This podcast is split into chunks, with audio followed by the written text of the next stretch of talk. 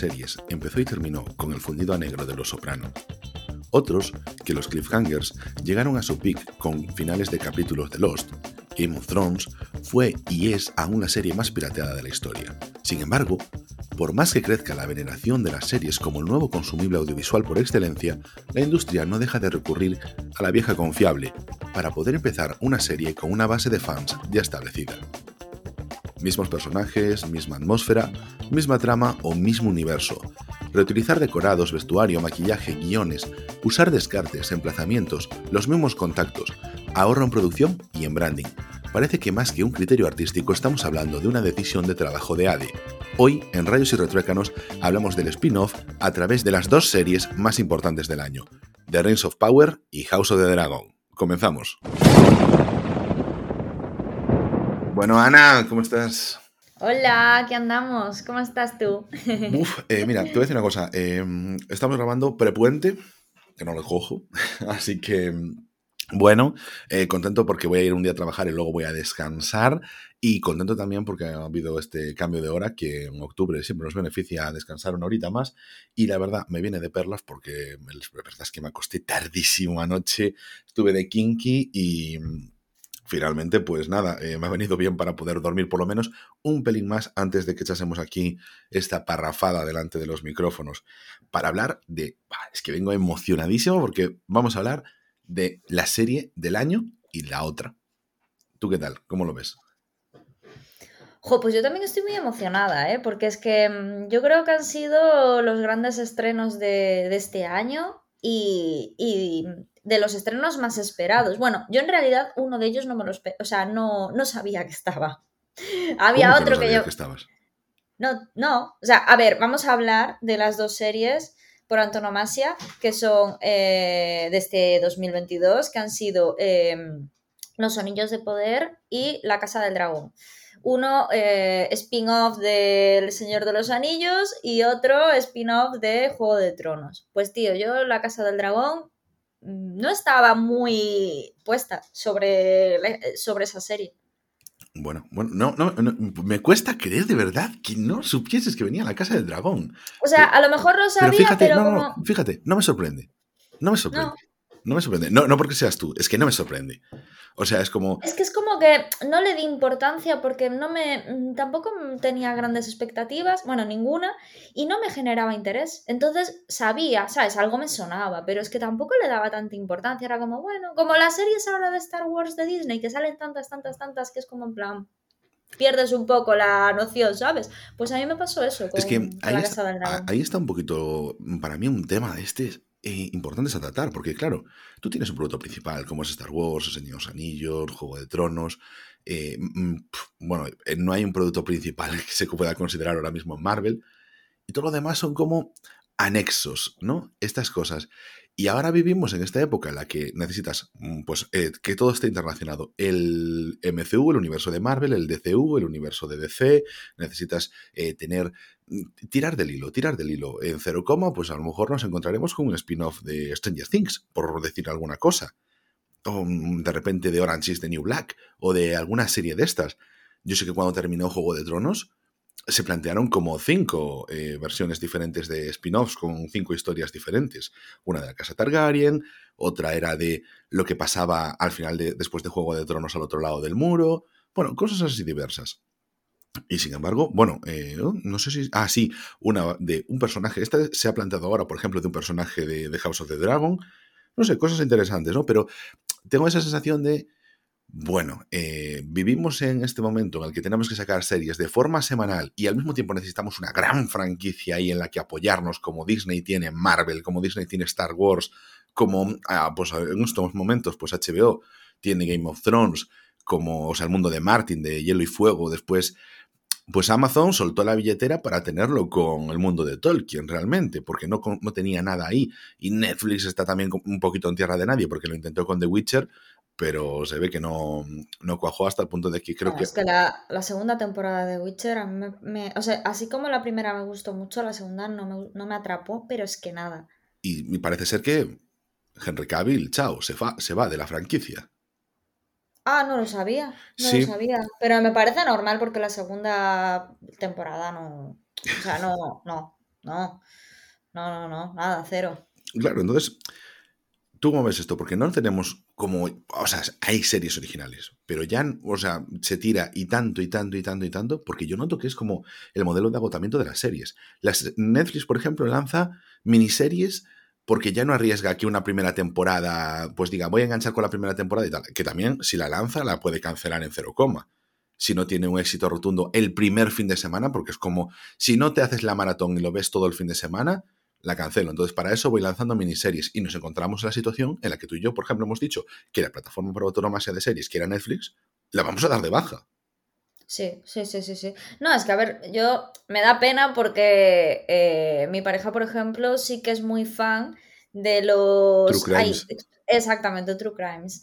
Eh, y entonces Netflix tiene un montón de eso, ¿sabes? Es, no sé, es como, como, no sé, o sea, es que, es, es que ves todo, yo no sé si es que ya me aparezca todo de eso porque él es, es lo que utiliza, ¿no? Pero eh, me- solo me salen series de, de crímenes y aparte miniseries. Ahora está viendo esta de... mm, que está, es tan famosa, no me sale el nombre, que es de Ryan Murphy, del director de, mm, Ah, eh. American Horror Story, y que es de la, de la protagonista precisamente de American Horror. Sí, pero ¿de, de- qué va? Dame un dato más, dame un dato más. Que yo, Es el, el asesino este en serie, que Jeffrey era Dahmer. homosexual. Jeffrey Dahmer, exacto. la de Jeffrey Sí. Dahmer. Vale, es que no me salía Vale. tampoco.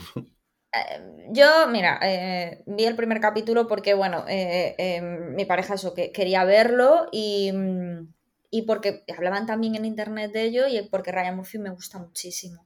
Y realmente todo lo que es la estética, todo es como, como lo enfocan, eh, tal, eh, pues está, está bien. El protagonista hace un pedazo de papel, bueno, él es muy bueno. Es el que hace, no me sale el nombre, es el que hace de Quicksilver en X-Men, Sí, que hacía cuando está sí, sí, Jim. Crow- con la canción de Jim Crow de, de, de fondo, la de eh, Time of Butter, creo que es. Mm. Bueno, la historia. em, hace un papelón, todo lo que tú quieras, pero es que yo, de verdad, o sea, es que me da una pereza. O sea, vi el primer capítulo y yo es que no puedo, de verdad no puedo, pero es que Netflix es como que tiene todo eso, esa droga, porque es drogadura para la gente que le mola eso, y a mí ya no, no, es que ya no me, ya no me va, ya no me va.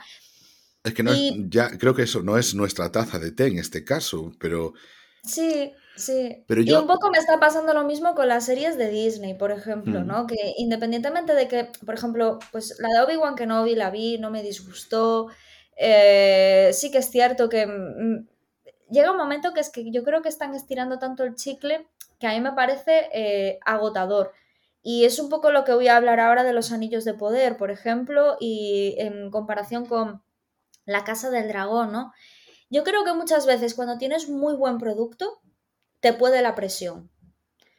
Y yo creo que muchas veces cuando crees que, que la cosa va a pasar desapercibida, te relajas y quizás haces las cosas con muchísimo más gusto y muchísimo mejor.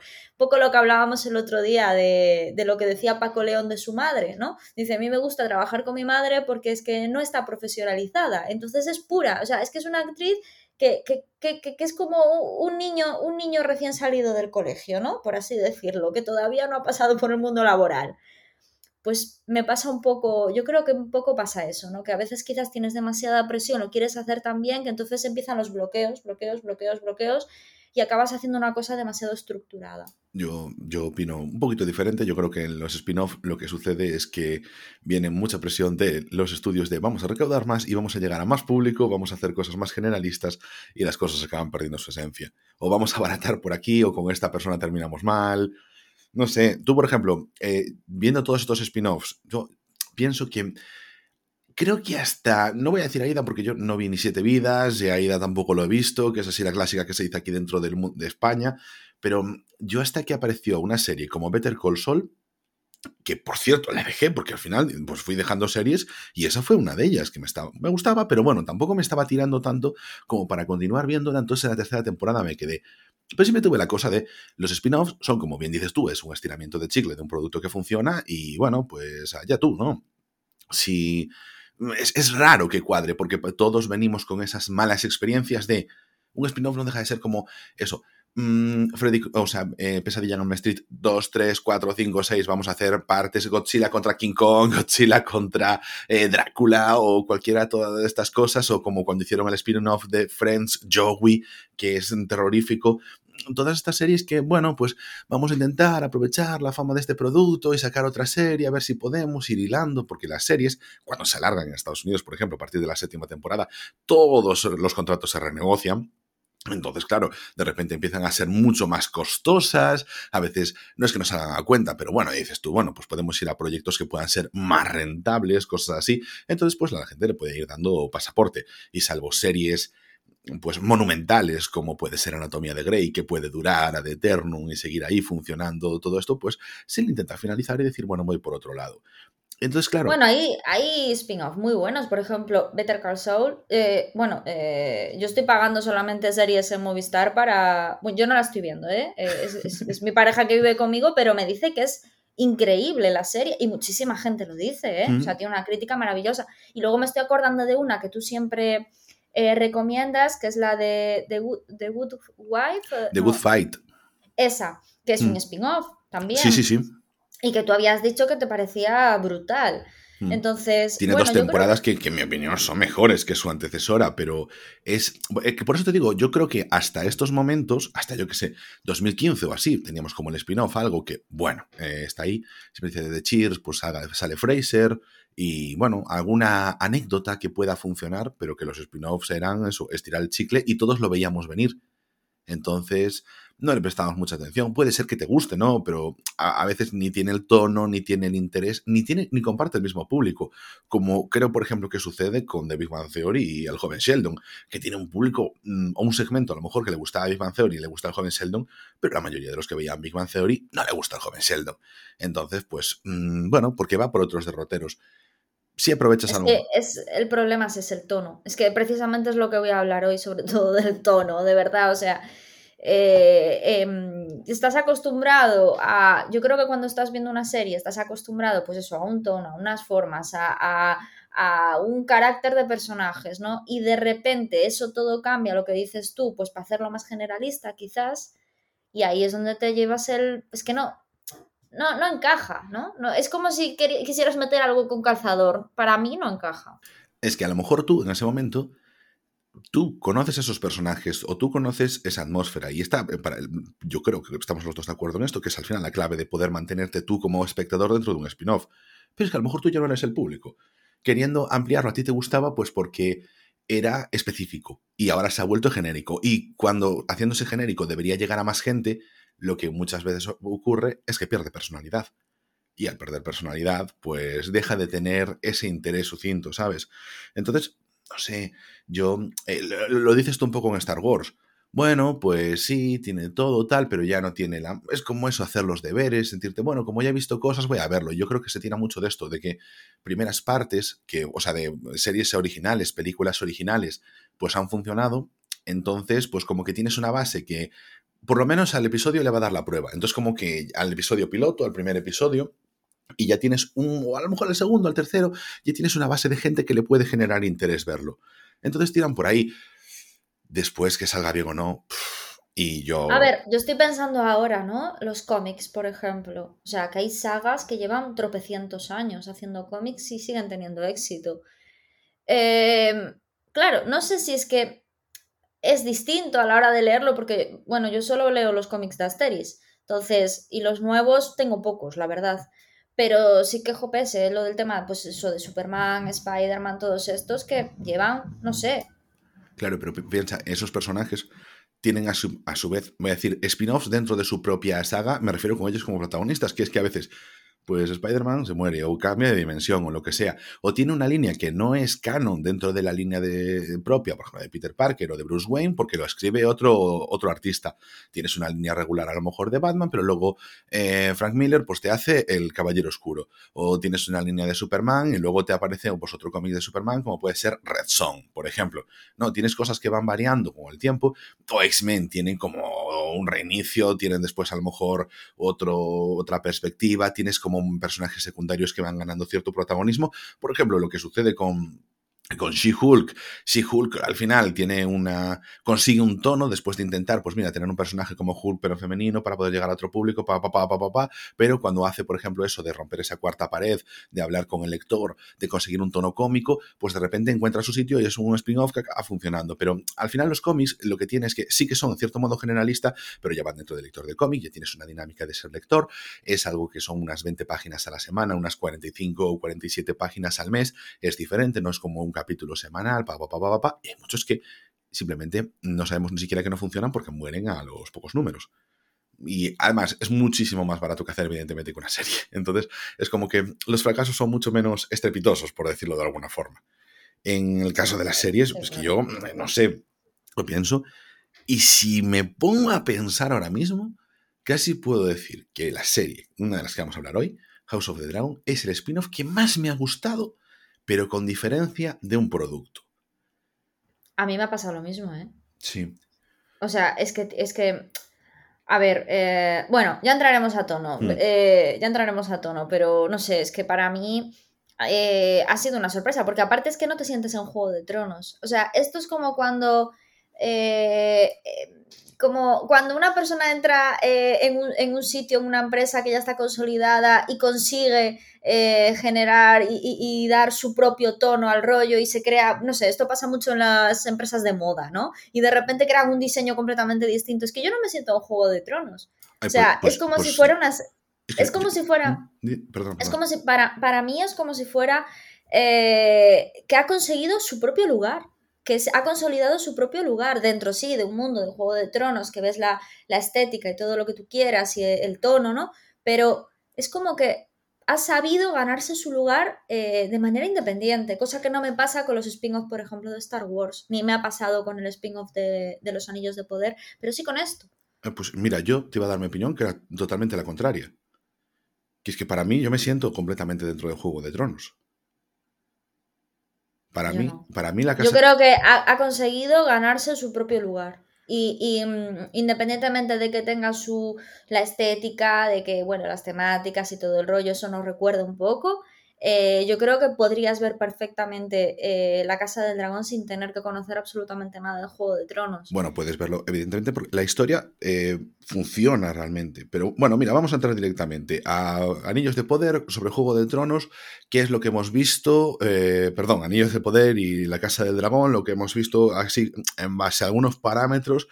Y la primera es, primeras impresiones, ¿qué te ha parecido una cosa a la otra? Tal como, como lo has visto tú, porque han salido los dos muy en paralelo. Es verdad que HBO tenía ya eh, House of the Dragon todo grabado, todo finalizado y lo tenía listo para anunciar su lanzamiento, pero han esperado a que Prime anunciase cuando lanzaba Rings of Power y entonces lo han lanzado en paralelo, mmm, sabiendo además eso, que se podrían extender un poquito más ya que ellos tienen 10 episodios, aunque es verdad que Prime Video en principio había dicho que Rings of the Power iban a ser también 10 y los han acortado a 8 y yo creo que en, el tramo final se nota que se han acortado a 8.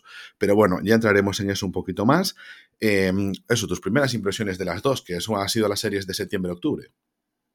Vale, yo tenía muchísimas expectativas con, los, con los anillos de poder, muchísimas. Y me he llevado un batacazo y, y, me ha pasado todo lo contrario con la Casa del Dragón. La he visto, bueno, pues habrá que ponerla. Y me ha atrapado completamente, o sea, me parece un serión. Vale, yo creo que principalmente es un poco lo que estaba diciendo al principio, ¿no? A mí lo que me falla de, la, de los anillos de poder es precisamente el tono.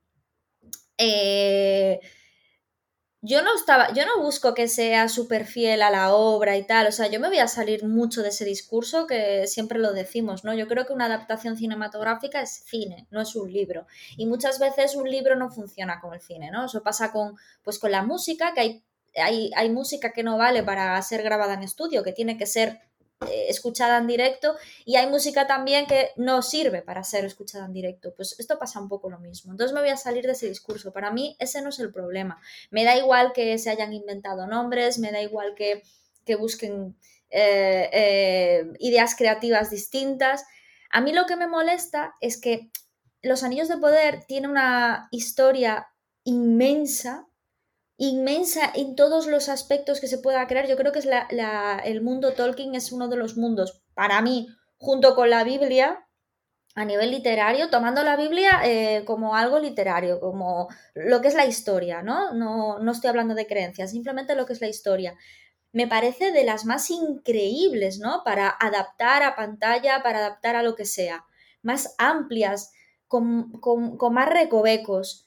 Y lo han limitado a una cosa muy sencilla. Es decir, por ejemplo, te pongo de ejemplo, el tema de Sauron, ¿no? Eh, de quién es Sauron y quién no es Sauron. La manera en la que han llevado esa disyuntiva de saber quién es, quién no es, al final es muy clásica. O sea, yo desde la mitad de la serie ya dije, esto va a pasar así. ¿Pero por qué? Porque lo han querido llevar de una forma tan clásica, tan de la sorpresa del capítulo final, que dices tú, si no te hace falta.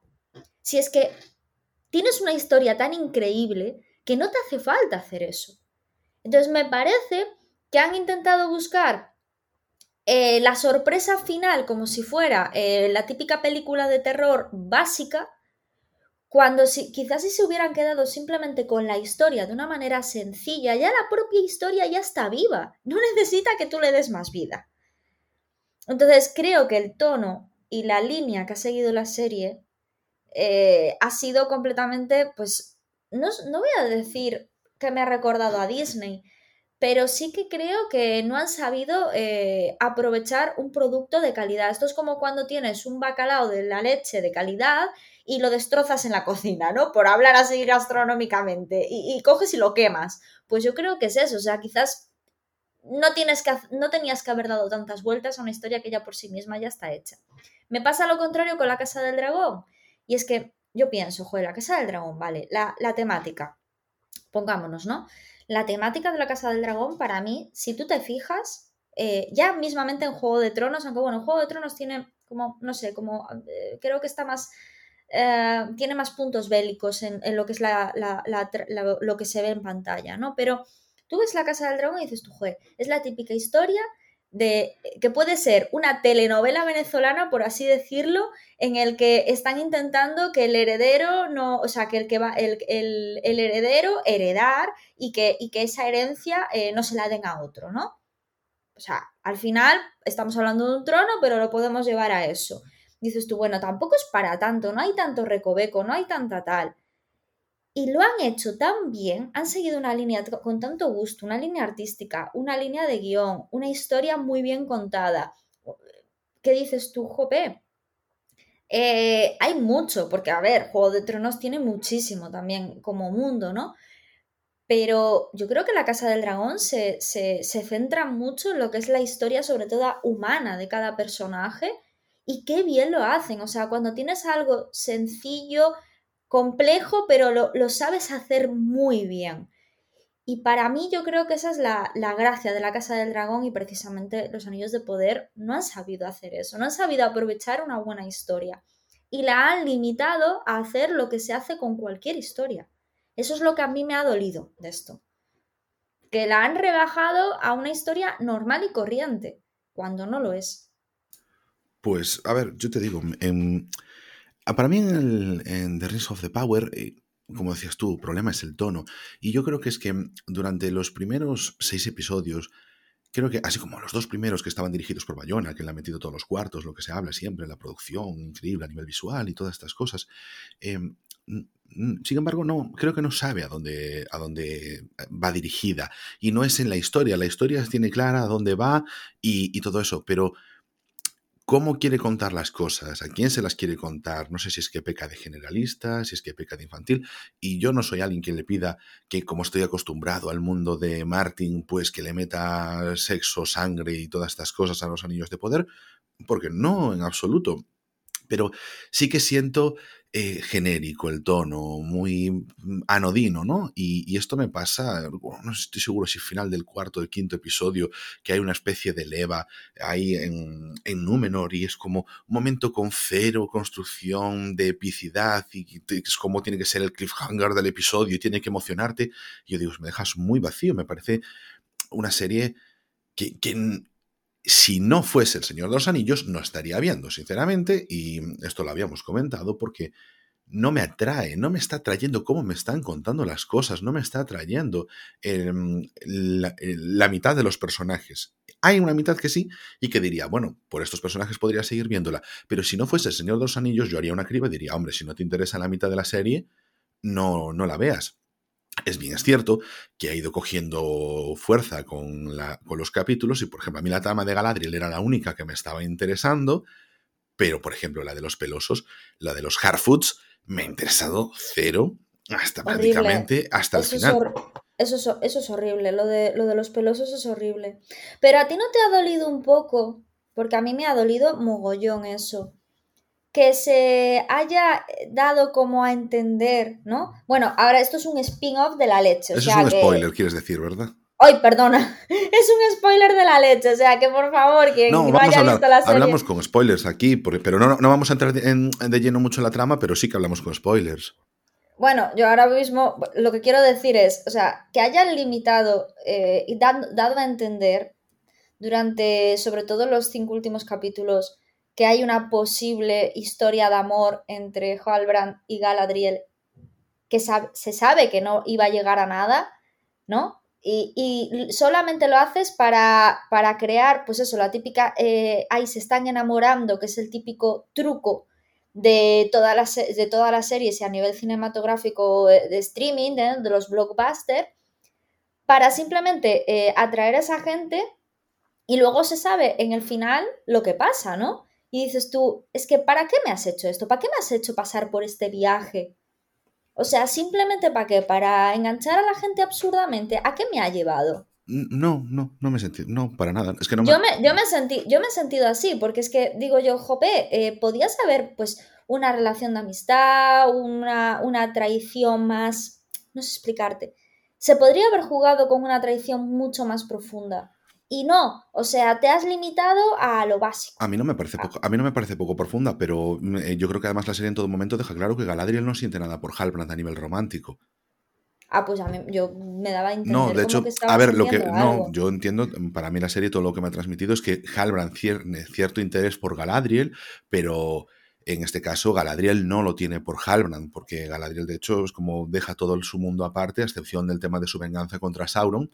Y mm, sobre el tema de revelar quién era Sauron, por jugar con el tema del extraño que caía y después la propia mm, aparición de Halbrand, evidentemente yo creo que esto es muy fruto de las redes, es decir, bueno, pues una serie que se va a estrenar, aunque los dos primeros saliesen juntos, pues semana a semana y poder tener a la, conversación durante todo el tiempo. Creo que se ha llegado a un buen final, o sea, para mí no, no tiene problemas y es verdad que sí, yo, para mí el final ha sido muy, muy bueno, la construcción de cómo ha llegado al final y de cómo ha hilado todos los pasos, porque nos hemos puesto en, el punto de vista de Galadriel durante toda la serie. Eso creo que ha estado, de hecho, bien construido.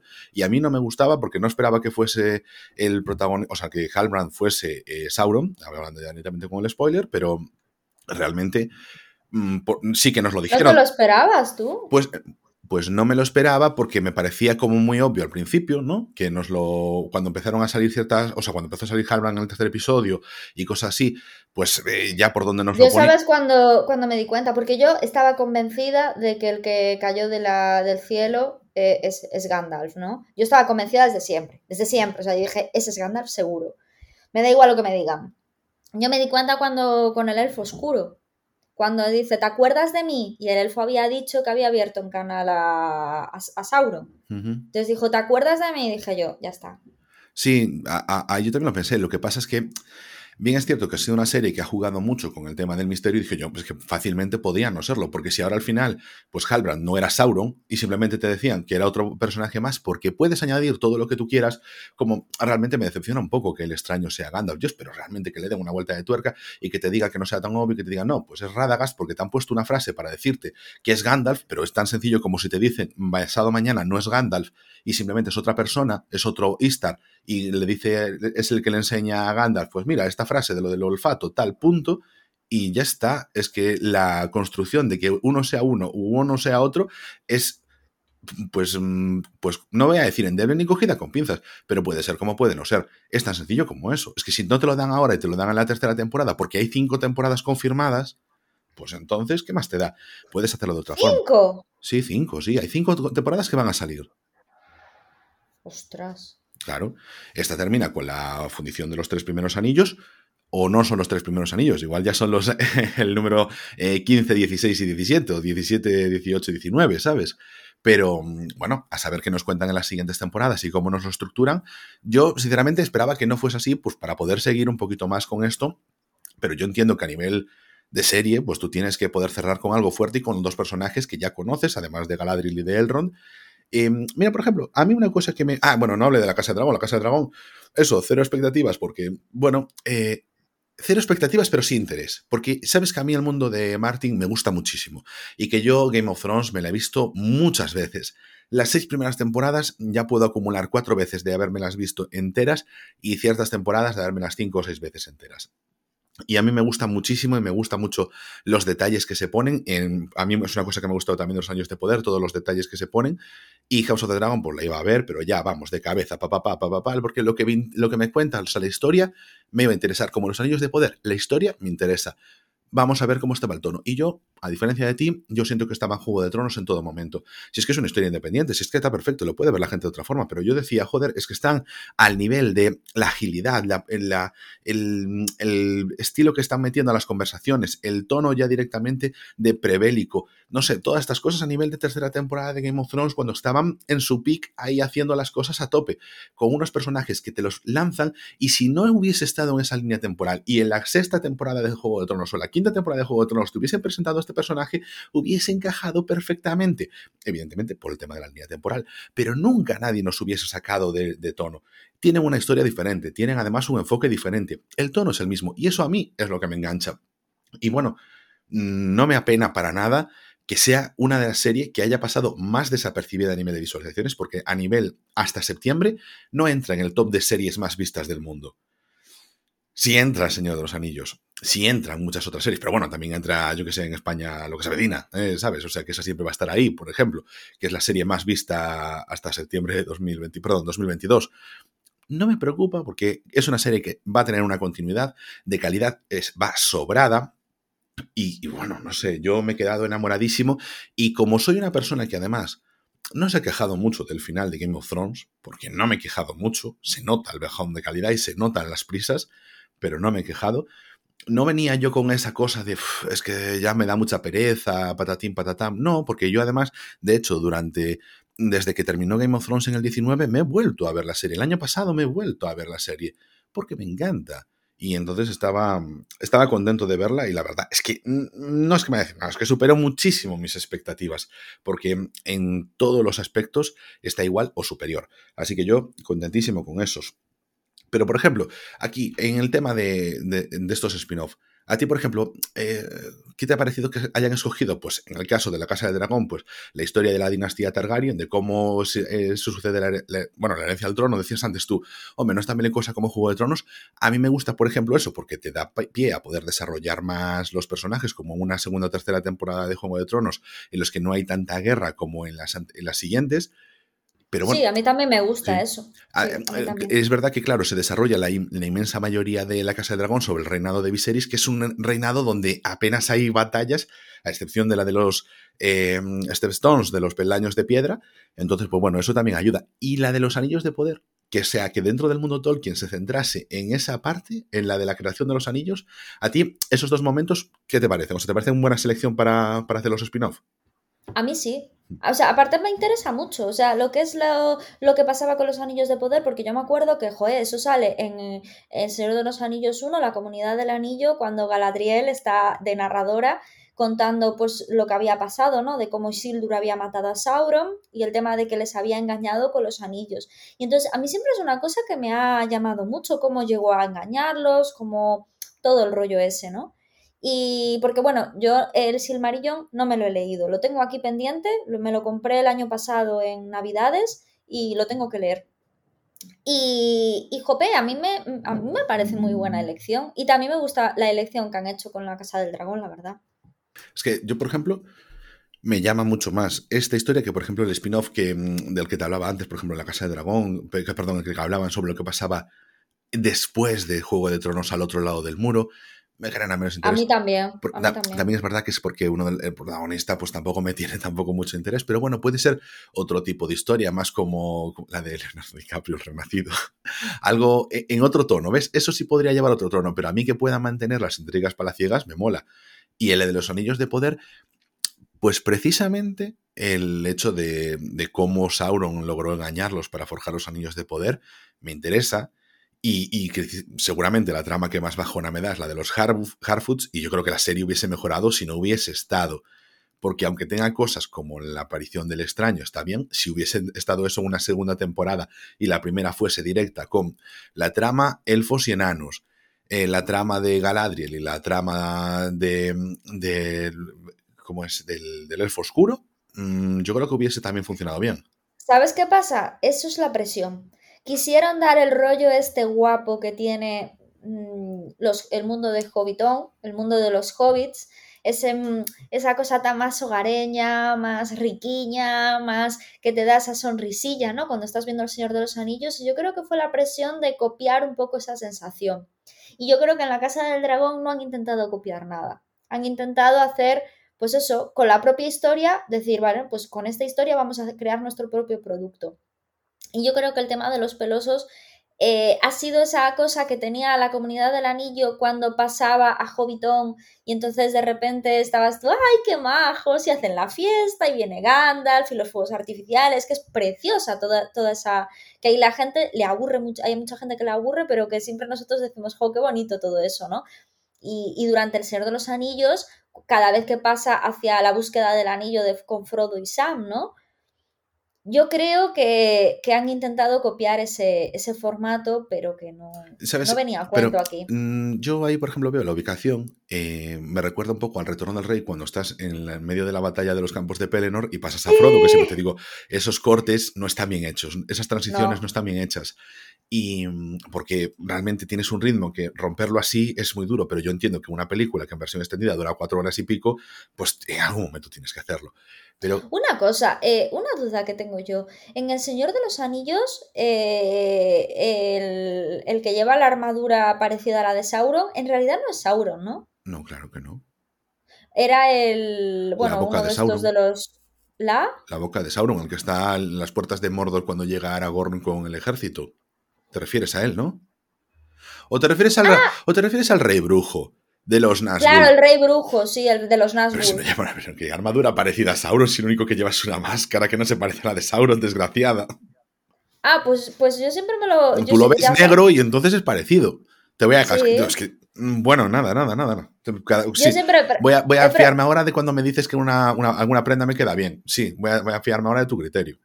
Eh, Sabes que tengo un gusto exquisito. Sí, claro, ¿eh? sí, no, sí. no mezclemos aquí, ¿eh? Vamos a ver, el rey brujo de Angmar es uno de los Nazgûl, pero es el rey brujo de Angmar.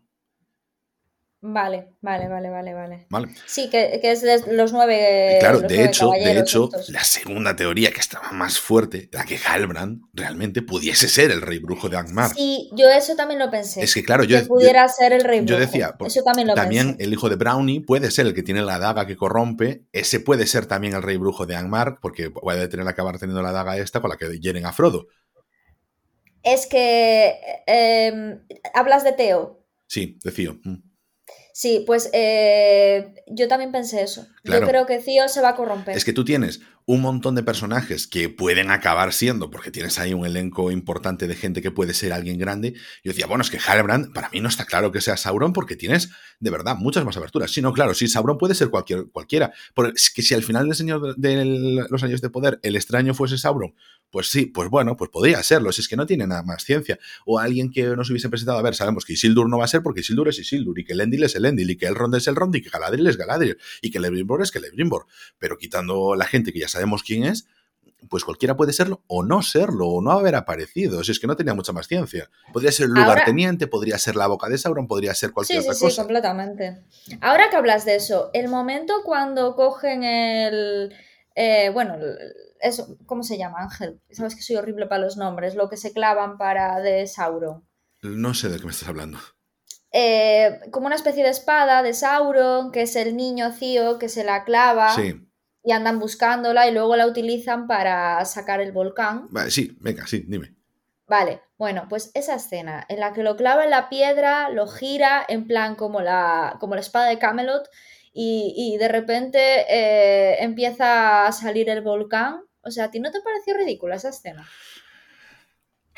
Es una yo estaba viéndola y yo, tío, o sea, esto me estoy. ¿Es, es Excalibur o qué? No, no es que sea Excalibur, porque es lo de siempre. Las cosas dependen de cómo las hagas. A ver, eso obviamente eh, en el Silmarillion no sale y aparte estuve leyendo que, que eh, eh, no es así, sino que primero Sauron se hace ver... No, ya sí, sí, sí, pero bueno, por supuesto, ya lo dije al principio, pero simplemente por decirlo, que Sauron al principio, pues primero se hace con las tierras y luego una vez está en las tierras del sur, ya él ya se hace ver, ya, ya sale de lo que es el, el papel ¿no? de Halbrand, este de, hombre bueno, agradable, y, y, desde allí saca, saca el volcán. Y lo de los crea el monte del destino, y allí en, supuestamente funde, va a fundir el anillo único y todo el rollo, ¿vale? Bueno, pues eh, aquí no, aquí sale inversa. Pero es que, claro, lo hacen a la inversa, pero de una manera súper lo que hablábamos antes. Es súper mainstream, súper blockbuster, súper. Es que no. Es que, tío, en serio, clavarlo en una roca, girarlo y que haga todo. No, pues es que a lo mejor puedes hacerlo igualmente, pero no sé, eh, sin que te dé sensación de, de copy-paste de una película de media tarde. Sí, o de Zelda, ¿sabes? Del, videojuego de Zelda, cuando clavas la, espada, es que fue horrible. o sea, me pareció horrible. Eh, no sé, yo te digo. Y aparte, esa pared, esa pared con la cara como de la máscara de Sauron, o no sé, o sea, digo yo, pero. Ostras, tío. es que, no, no, es necesario. Si lo tenéis todo, tenéis la mejor historia del mundo mundial y lo tenéis todo. A ver, yo ahí creo que es lo que, que peca eso de querer eh, a todo el mundo darle referencias, el utilizar eh, muchas cosas. Como en el Hobbit, eh, una de las cosas que más irritaban era, ¿por qué Gandalf tiene que estar todo el rato diciendo correctos insensatos? ¿Por qué tiene que estar Legolas haciendo sus highlights de las dos torres o del retorno del rey? Claro, es el querer darle referencias a la gente, de cosas que ya hayan visto y meterlos ahí. Pues a, mí esto, esto es inclusión forzada. Esto es inclusión forzada y no otras cosas de las que se quejan, ¿sabes? Y bueno, pues esas decepciones, y volvemos a lo mismo, si no fuese Señor de los Anillos, si esto se llamase la Rueda del Tiempo, no la estaríamos viendo. Pero bueno, mm, llegar al final, eh, para mí el final es muy bueno, para mí el final coge forma y para mí el final me da unas esperanzas de que en el 2024, que no será en el 23, sino en el 24, dentro de dos años, cuando se haga la segunda temporada, de que la vaya a ver y de que tengan algo más sólido realmente.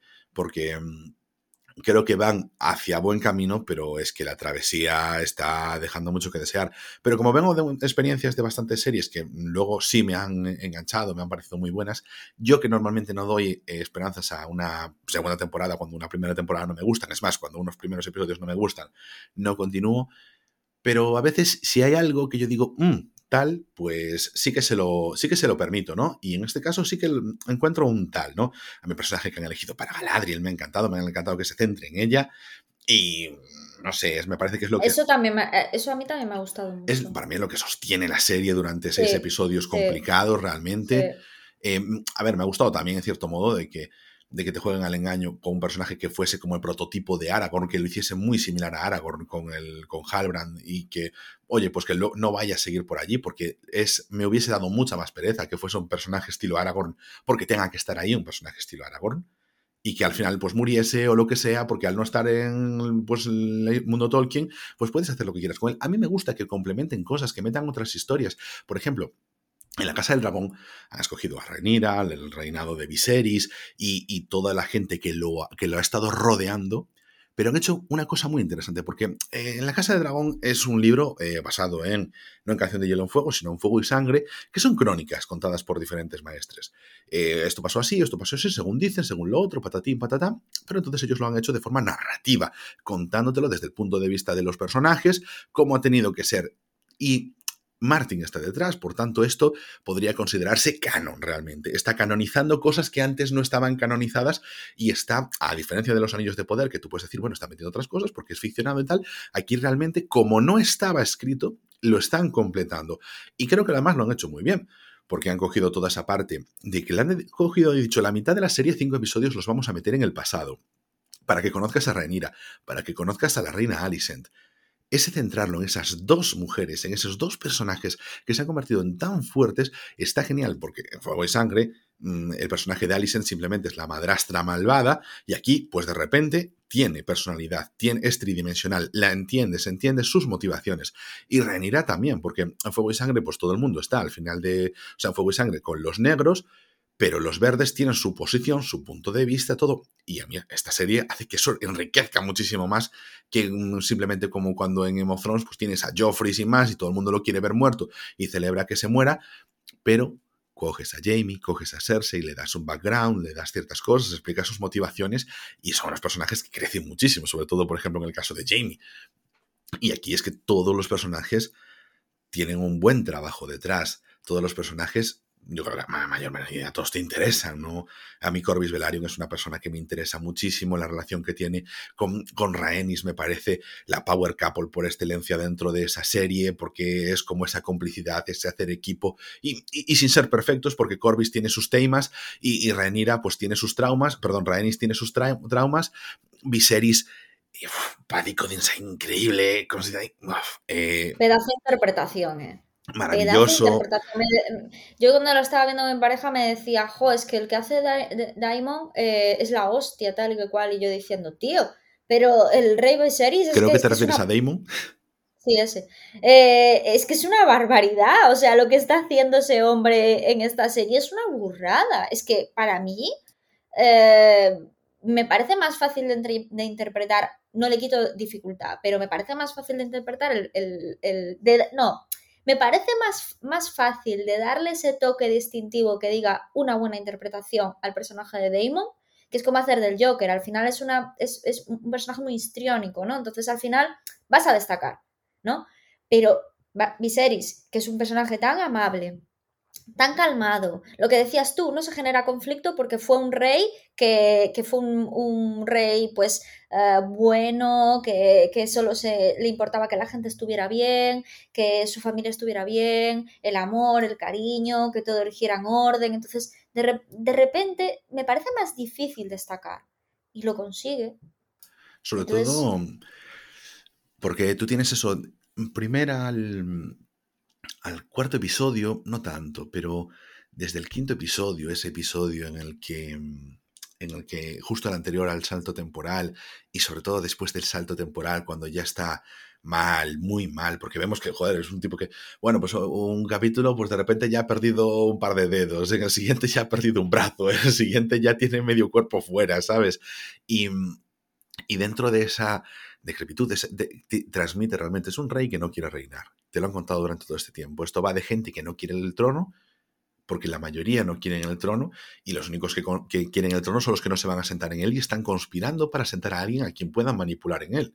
Como puede ser el caso de Otto, o, como puede ser. Bueno, Damon ni siquiera lo tengo yo. Mm, parece que tampoco tiene mucho interés. Es como lo aceptó en un principio, pero, pero bueno.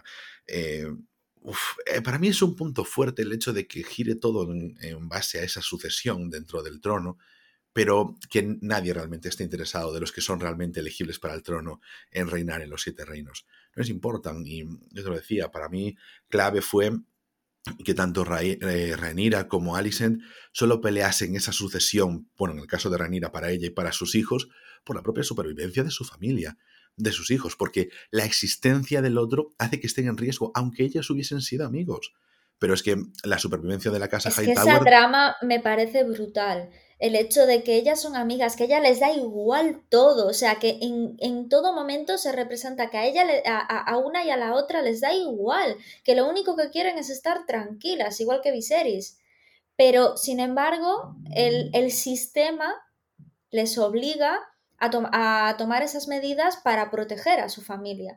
Y entonces me parece brutal el personaje de Alice, me parece brutal el personaje de las mujeres, en este caso de la serie, porque mm, las muestra como, bueno, pues como la historia nos ha mostrado, nos ha el papel que nos ha mandado tener a lo largo de la historia las mujeres, que es ese papel de protección, de cuidadoras y de, y de segundo plano siempre, ¿no? O sea, Ranira siempre es la hija que le hubiera gustado que fuera hombre.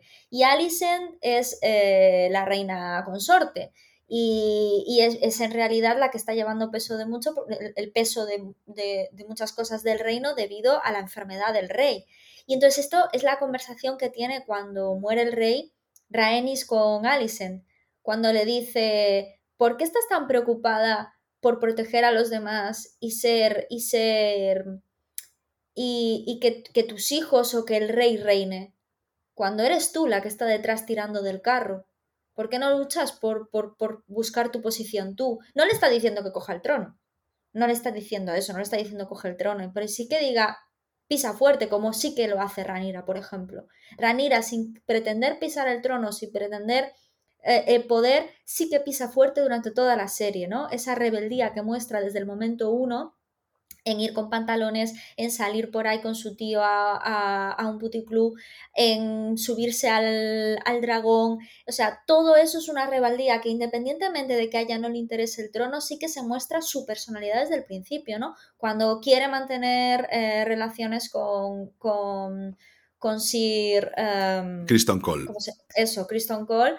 Eh, ella dice, me apetece y lo voy a hacer porque me apetece y esa madurez que tiene a la hora de decirle a, su futuro marido, tú y yo tenemos que casarnos porque tenemos que casarnos, pero cada uno va a llevar su vida y nos vamos a respetar. Y esa relación de amistad y de cariño que tienen, porque cuando es el suelto temporal se ve la relación tan sana a nivel amistad que tienen, de cómo se respeta y se quieren.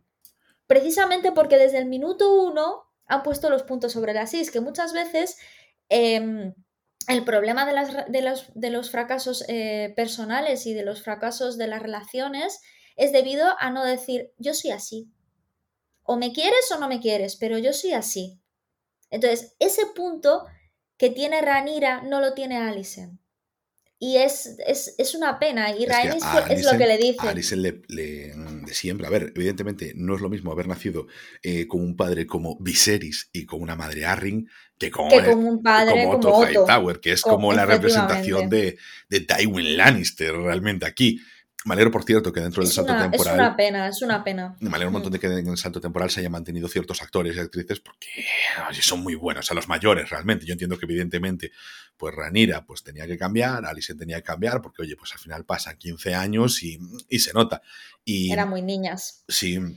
Olivia Cook me encanta. O sea, bueno, realmente los cuatro papeles de Alison joven mayor y Ranira joven mayor creo que lo hacen muy bien empatizo más con la Ranira joven que con la Ranira mayor. Creo que tenía más química con, por ejemplo, con Damon y tenía ahí más, como más ganas de comérselo todo, pero en cambio la, la Ranira mayor es como más consecuente de estoy en una situación muy complicada todo el tiempo.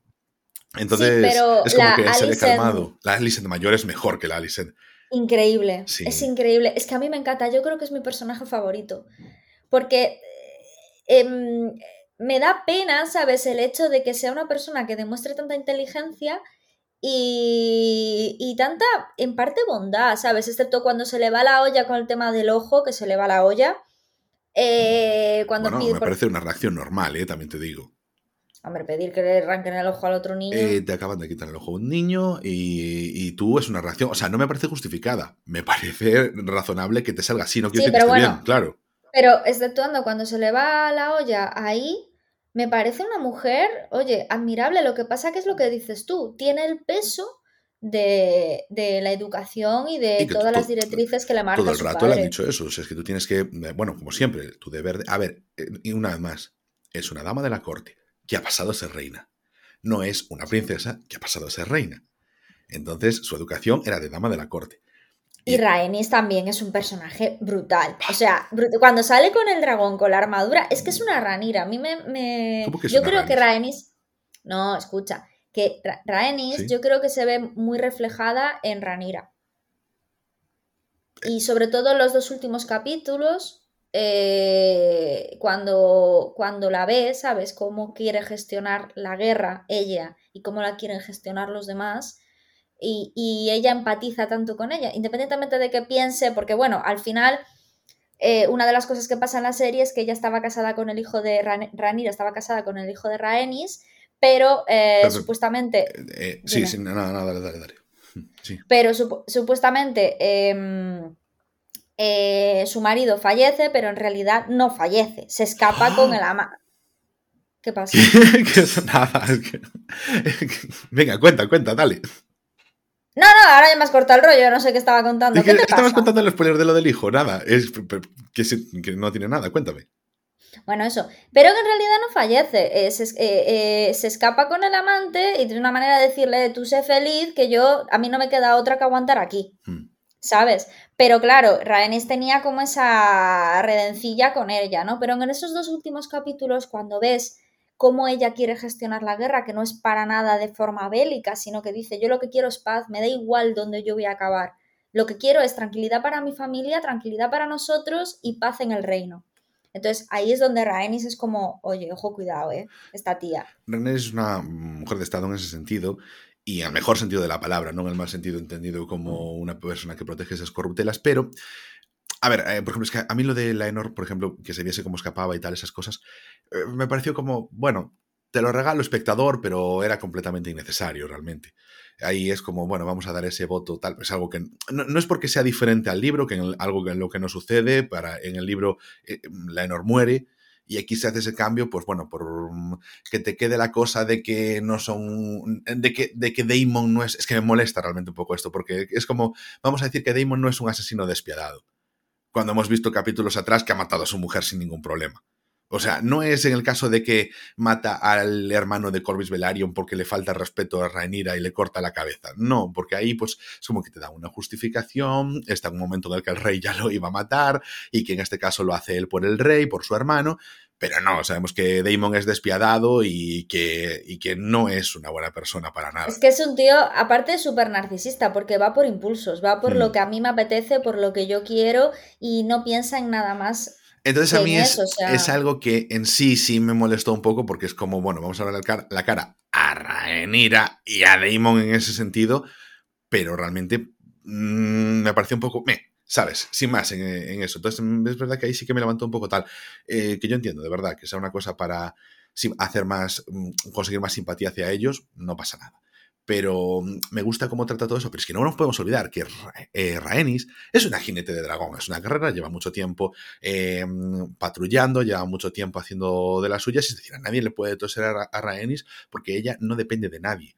Ni de su marido, ni de nadie. Pudo ser reina, no lo fue, por la ley sálica de y la tradición de los tronos, al mismo tiempo que Rhaenyra, evidentemente sí que ve a ella como a Rhaenyra como una proyección de Rhaenys de lo que pudo ser y no fue. Porque por lo menos Viserys tuvo la valentía de hacer eso. Y Viserys, fíjate una cosa que comentabas antes, que se decía, el tema de que Viserys eh, quiso que fuese un hijo y Rhaenyra no lo era. Y es no por otra cosa, porque fíjate, Viserys quería más a Rhaenyra que a nadie más en el mundo. Era la que más quería con diferencia. O sea, se la sudaba realmente que fuese un hijo como tal, Rhaenyra, sino lo que le daba pena, por lo que nos cuenta la serie, es que no fuese el de la profecía que él estaba soñando, de la canción de Hielo y Fuego.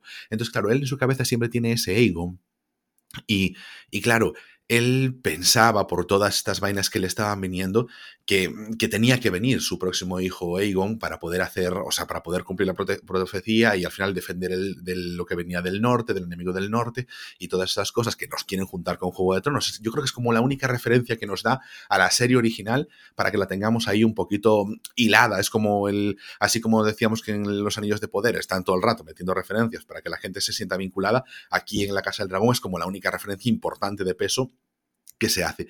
Pero Lo que te quería decir yo antes, que en ese sentido, o sea, quizás me expresé mal, pero yo lo que te quería decir es eso, que se basa en su propia historia.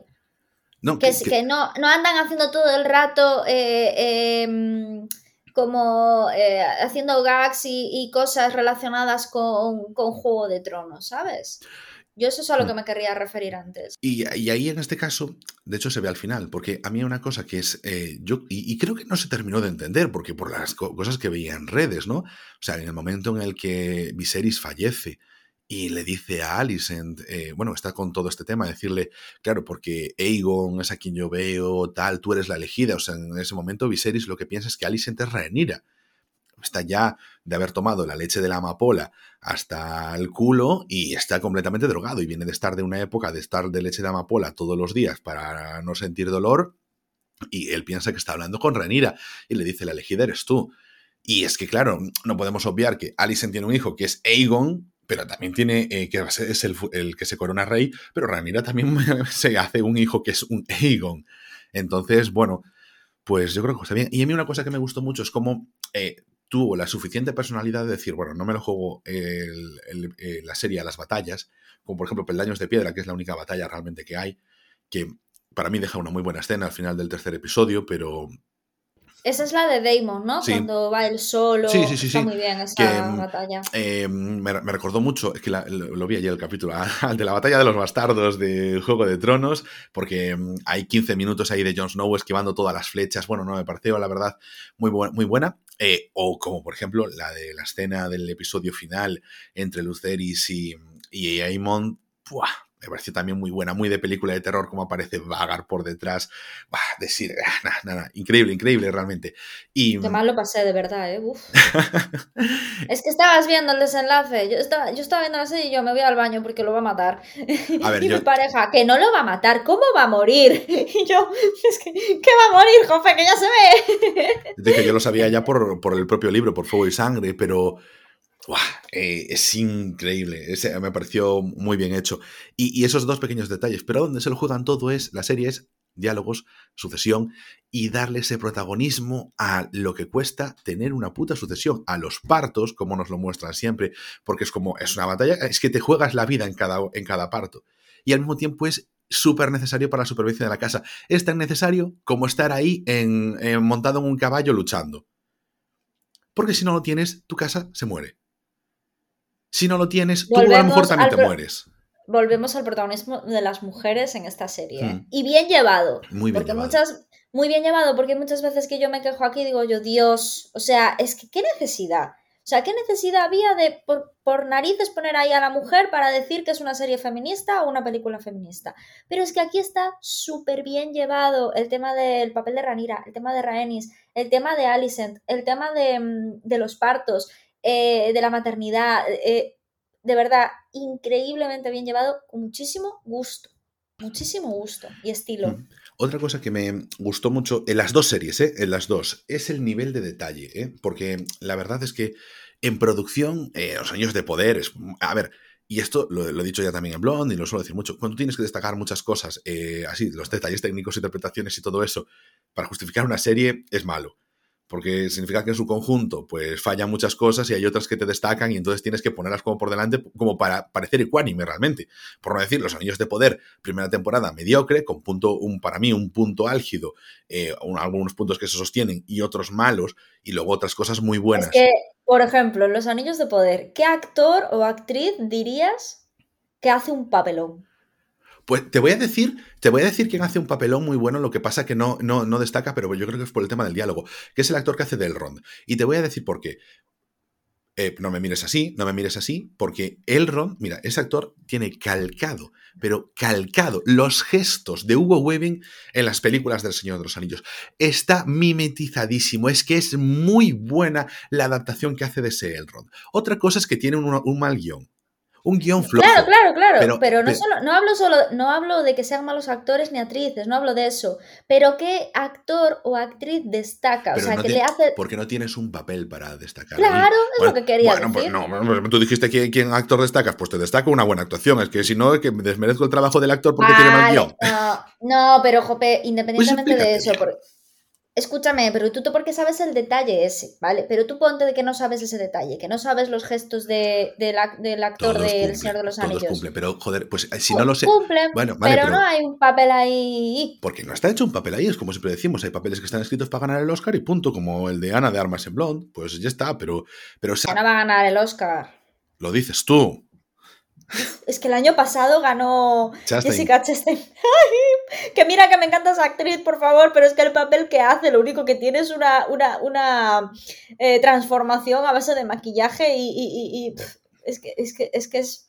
Bueno, a ver, no, he visto la película, pero es eso, ¿no? El, el trabajo... Sí, sí que la vi. No, yo no, no te dije ese, que yo no la vi.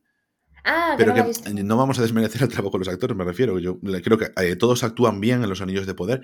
Otro éxito para mí es eh, que repiten con el de Juego de Tronos en, la Casa del Dragón, bueno, y también en los Anillos de Poder, es trabajar con actores y actrices que no son tan famosos. Por ejemplo, en Game of Thrones, salvo en la primera temporada, tenés a Son Bean, que es ya un estandarte, pero quitando eso, pues por ejemplo, tienes a Peter Dinklage, que es el que destacaba en esa primera temporada por buena actuación. El resto de actores y actrices no destacaba por buena interpretación. A Emilia Clarke le metían una sablada de que dejarla actuar cero, la tenían en plan borde y en plan seca y en plan aburrida. Eh, Kit Harrington, pues no te digo más, bueno, del que hacía de rock, ahora me sale el nombre, pues lo mismo, y tenías actores y actrices, bueno, tenías a clásicos del teatro, como la que hacía eh, de Kathleen, bueno, pues entonces tenías a gente bien, a los mayores. Pero, Cersei, impresionante. pero la primera temporada tampoco destaca. Porque la primera temporada tampoco tiene nada. Pero esa chica, por ejemplo, sí que es famosa, me refiero. Sí que es igual que el que hace de Jamie. El actor que hace de Jamie también es bastante. Es famoso ahora. Nicola Costa Baldau, Nicola Costa Baldau, sí, es como si te decimos que quien está haciendo aquí es eh, Miguel Herrán. ¿Sabes? Que es famoso en España porque ha hecho Hasta el Cielo, porque ha hecho Élite, porque ha hecho La Casa de Papel. Pero que no son desconocidos 100%, ¿no? No, a ver, no son desconocidos 100%. No son actores de... no son zombie.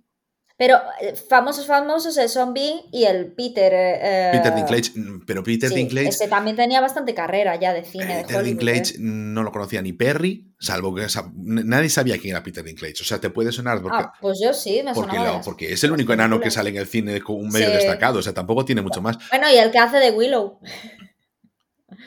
De corte. es que, jope, sí, el actor este que hace de Willow también es bastante famoso. Bien, vale. Bien. Eh, es el, así el único enano que está haciendo cosas ahora mismo. Ya está, no pasa nada. Entonces, como. Eh, pero no tienes a alguien de peso como Zombie, es a lo que me refiero. O sea, niveles no los tienes. Y en, el, en los anillos de poder tampoco tienes a ningún primera línea. De hecho, por ejemplo, Halbrand sale en Game of Thrones haciendo de, de Zombie de pequeño, de Ned Stark de, de joven. O sea, que, aún lo vi en el episodio, en el último episodio, en el décimo episodio de la quinta temporada. Entonces, me refiero que han cogido caras relativamente desconocidas para el gran público y eso para mí me parece una buena idea, porque, por ejemplo, Paddy Considine no es una cara conocida para el gran público.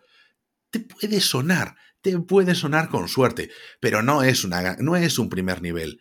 Y no es porque no tengan presupuesto para primer nivel, pero ya han decidido coger, joder, la actriz que hace de Renira, em, ya mayor, es muy joven, evidentemente, de, la, pequeña. Olivia Cook, esa a mí la única que te puedo decir, bueno, pues ya te dije, ah, la de South of Metal, tal, em, o puede tener algo, pero no, no es gente que tenga ahí, que esté muy versada, que tenga muchas cosas, menos, en este caso, Matt Smith, que ha sido Doctor Who, ha sido, bueno, últimamente es el villano de Morbius y que es un gran actor. Y fíjate, tanto Matt Smith como mm, el personaje, o sea, el actor que hace de Elrond, son dos actores que por su fisionomía no me gustaban nada, no me resultaban interesantes ni atractivos, y los dos son de los que más me ha gustado, o sea, a nivel de, los jóvenes.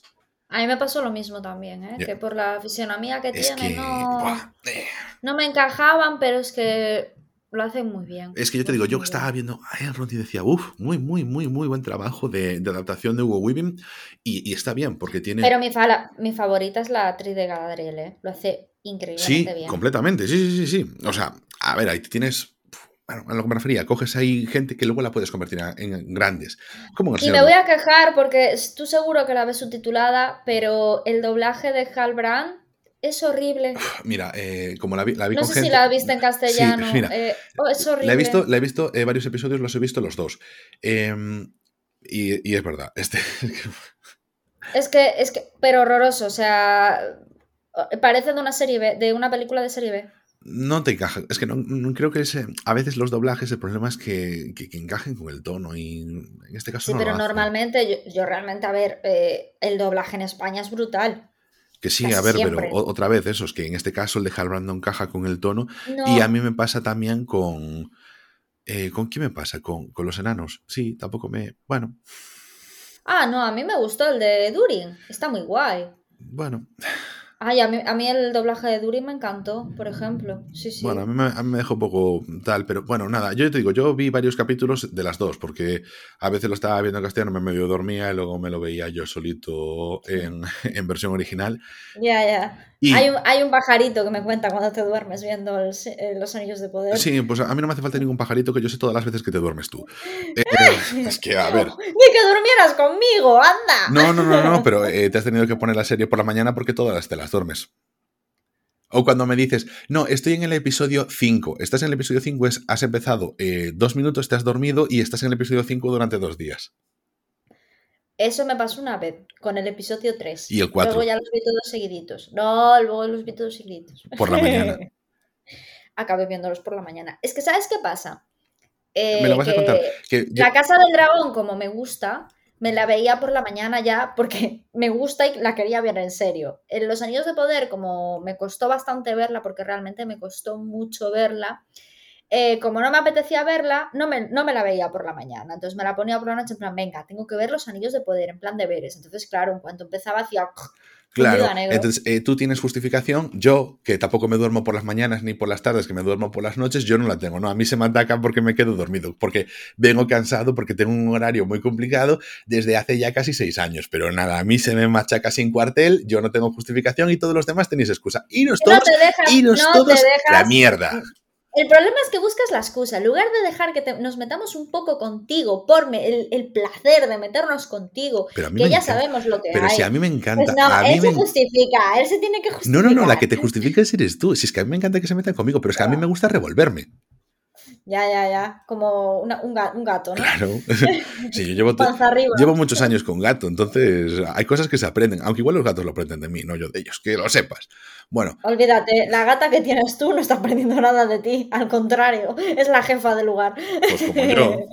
Bueno, bueno pues eh, hablando de jefas, Rhaenyra, Rhaene- Rhaenys, Galadriel, parece realmente que esta serie sí que los personajes femeninos han cogido mucha fuerza, pero voy a decir que, por ejemplo, un personaje que no me hacía gracia, pero luego me gustó, que era el elfo negro, me gustó. Después le cogí, a partir del tercer episodio, cuando tenía, cuando estaba ahí capturado con los orcos, la verdad ya le cogí un poquito más de tono. Fíjate, es que los dos episodios de Bayona, pf, pero es que el 3, 4 y 5, ¡buf! El 6, 7 y 8, para mí, remonta mucho desde que Sí, el pero es que volcán empieza. mucho. Es que, ¿sabes qué pasa? ¿Qué es lo que quería decir? Vale, el 6, 7, el 8 está muy bien.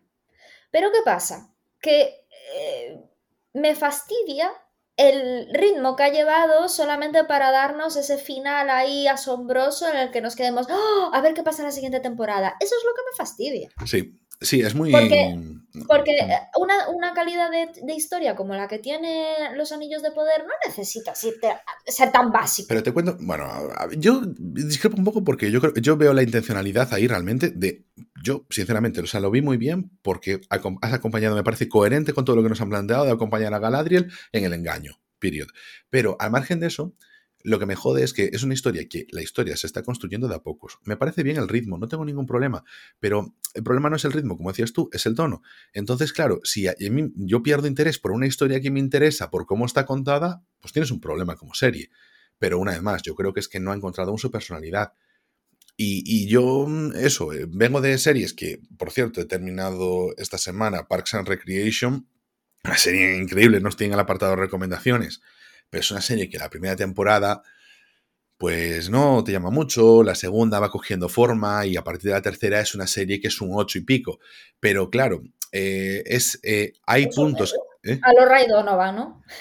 No, a mí Donovan me gustó desde el principio, pero en tu caso sí. O Aníbal, que hasta llegar al episodio 9, que no... Sí, siete, siete. yo Sí, sí, el de la torre de cadáveres. Pues Sí.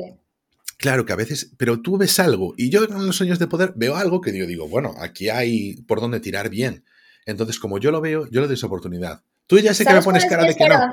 No, ¿sabes cuál es mi esperanza? Que si ya estuviera rodada la segunda temporada, estaría eh, acojonada. Pero como no está rodada la segunda temporada todavía, que creo que em- van a empezar ahora en breves, yo creo que quizás eso hace que le den un, ¿sabes? Mm. Un girito, un rollito guay. Entonces esa es mi esperanza. Es que 2024 es el año para las dos, para tanto es el año 2000, el año que viene no vamos a tener ni Casa del Dragón ni Anillos de Poder. Para mi desgracia, voy a tener que volver a verme las series. Yo creo que además, eh, mira, te voy a decir una cosa. Una vez que acepta los fallos de los Anillos de Poder, eh, yo creo que en el segundo visionado es una serie que va a ganar. Porque mm, estamos esperando algo que funciona muy, muy bien. No me pongas esa cara, yo no te digo que la veas, la voy a ver yo y punto. O sea, yo ya sé que tú los deberes los llevas, bueno, bueno, ahí mal. Ah, Tendrás tu queja, pero ay, ay, ay, ay, bueno. ¿qué, qué, qué, qué? Tendrás tú ¿Qué que- deberes? Ni qué deberes. Yo he hecho mis deberes perfectamente. Bueno, sí, a rajatablas, eso. Con el sueño de por medio. Mm, no, Y tú también. perdona. Pero yo terminaba un episodio, terminaba un episodio, llegaba a mi casa y me lo ponía otra vez si me había quedado dormido. ¿eh? Bueno, pero yo he Eso es el- eso- a eso es el con mis deberes hechos. Y me he repasado todos los personajes para acordarme de los nombres. Eres el, eres el alumno que hace los deberes en el autobús antes de ir a clase. Igual que tú. ¿Por Pero es que, ¿Cómo que dices? aparte tú, tú te dormías, dormí, o sea, tú te dormías de pie en el autobús y a la vez estudiabas la materia para el examen. Pero tendrás morro. Exactamente, cuando tenía 15 años ya he aprendido y ahora vengo con los deberes bien hechos. Yo, yo, tengo, yo tengo una libreta, tengo una libreta donde tengo los apuntes desde el episodio 5 de La Casa del Dragón de todos los episodios, porque los iba viendo yo, libretita en mano. Y eran los episodios que me los vi más. Yo también. Yo lo anoto todo en la conversación, en la conversación conmigo misma en Telegram. Te lo juro. Bueno, Es verdad. eh, Telegram, mejor aplicación de todas de mensajería. Bueno, Eh, Al caso, eso, temporadas para el 2024. A ver, ¿qué te esperas? El Señor de los Anillos, como decías tú, oye, les da tiempo a hacer un gi- giro de guion. Yo, por ejemplo, del Señor de los Anillos, espero eso. Hay cosas que pulir. Yo creo que ahora, como ya no tiene que hacer tanta presentación, pueden ir a historias. Ah, perdona, una cosa que me quedé, voy a decirla simplemente, ya sé que nos estamos extendiendo un poco, pero creo que el problema con los Harfoots es que, al igual que lo que pasaba en El Retorno del Rey, que estaba en eso y al final. los Carfoots son los pelosos. Sí. Em, entonces, lo que sucede con ellos es que tú ya en, los Anillos de Poder empiezas con una historia ya complicada, que es la de Galadriel buscando venganza, tienes batallas y todo eso, y te pasan con una historia de comienzo, que es la de los Harfoots. Entonces, ese es el, el choque de tonos, es lo complicado, porque la comunidad del anillo entra bien, ¿por qué? Porque empiezas con algo bonito y luego se va oscureciendo todo. Y en cambio, tú te vas con los Harfoots, que tienen que ser así más monos y tal, que a ver, que no son los hobbits realmente, o sea, no están en ese momento idílico ni nada por el estilo. Si al final ellos están luchando por su supervivencia y todas esas cosas, pero es como que el tono es más infantil, por darte unos personajes que puedan ser los homónimos a Frodo y Sam, como Noridori, y mm, bueno, sabes, es como si me lo pones en esa segunda temporada, cuando todo lo demás ya está más desarrollado, aunque sea más dentro de todo el jaleo, lo puedo entender mejor. Pero es que yo ahora quiero saber todo lo que está pasando con Halbrand, quiero saber todo lo que está pasando con Galadriel, con el Elfo Oscuro, y con Númenor, con Durin, eh, son muchas cosas. Te digo yo lo que va a pasar con el elfo oscuro, que Sauron se lo va... Va- vale, vale, vale, vale, vale, vale, futuróloga, no pasa nada. Pero me interesaba cuando estábamos, está- estábamos viendo eso y es como que eso sí que me sacaba un poco, me parecía un poco... mm, no me procede, no me interesa ahora mismo, me interesa todo lo demás mucho más que esto. No me sirve ni como alivio cómico ni como relajación dentro del episodio.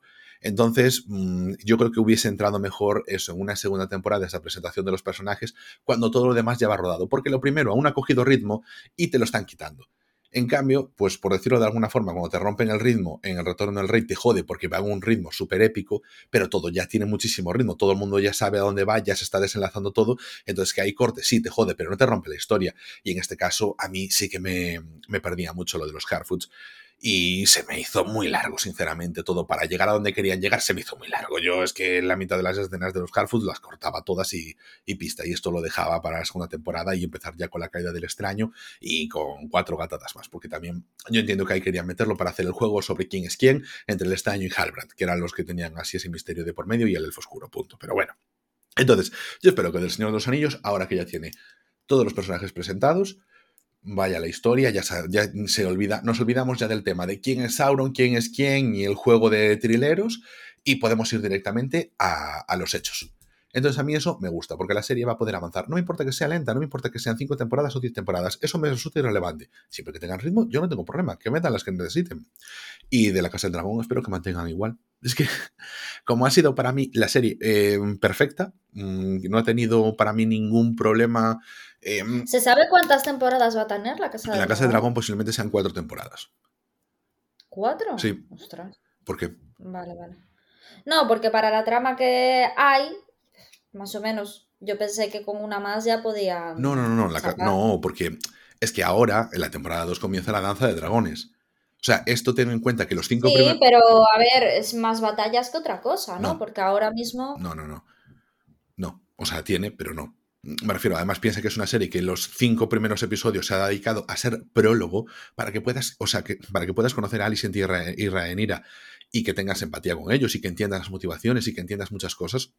Se lo ha tomado con cierta calma y ahora comienza aún la danza de dragones. Estamos hablando de que faltan 160 años para el nacimiento de Daenerys y ahí tiene que llegar, como además la serie ya te dice cómo va a acabar te dice que solo un Targaryen, solo los Targaryen serán los que sean capaces de acabar con la casa Targaryen, de lo fuerte que era.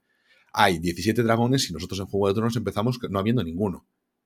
Bueno, uno menos ya. Eh, o sea, eso es una de las preguntas que tengo. ¿Los dragones se los cargan en la guerra esta? Claro, los dragones van todos desapareciendo, sí. Los dragones, como te decía yo, hay una cosa que me parece preciosa de los dragones y es que ellos no mueren porque como criaturas mágicas que son, no, no, no tienen un fin de su vida. Solamente mueren porque como ellos crecen y no dejan de crecer nunca, llega un momento en el que no pueden con su propio peso y se asfixian. Es decir... Claro, pero independientemente de eso, ¿ellos asesinan entre ellos en la guerra?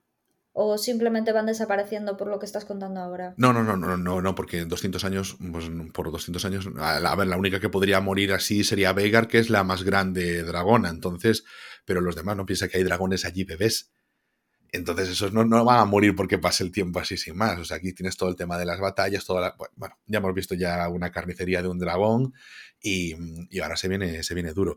Y, me gusta cómo, cómo, plantean eso, ese pequeño detalle, ya que al principio ya es una declaración de intenciones, diciéndote eso, que solo los Targaryen pueden con ellos, es la historia de la Casa del Dragón y de su caída. Valiria ya está desaparecida. Vemos además un edificio que me parece súper chulo, que es el de Pozo Dragón, que lo vemos luego en Game of Thrones, ya completamente derruido, las ruinas de Pozo Dragón, y aquí lo vemos en su esplendor. Todo eso tiene que destruirse, toda la historia de los siete reinos, y yo creo que va a llegar hasta la rebelión de, Robert y eso va a ser el transcurso de 160 años que aún nos quedan. Así que yo creo que cuatro temporadas veremos cómo Rhaenyra muere y yo creo que eso continuará.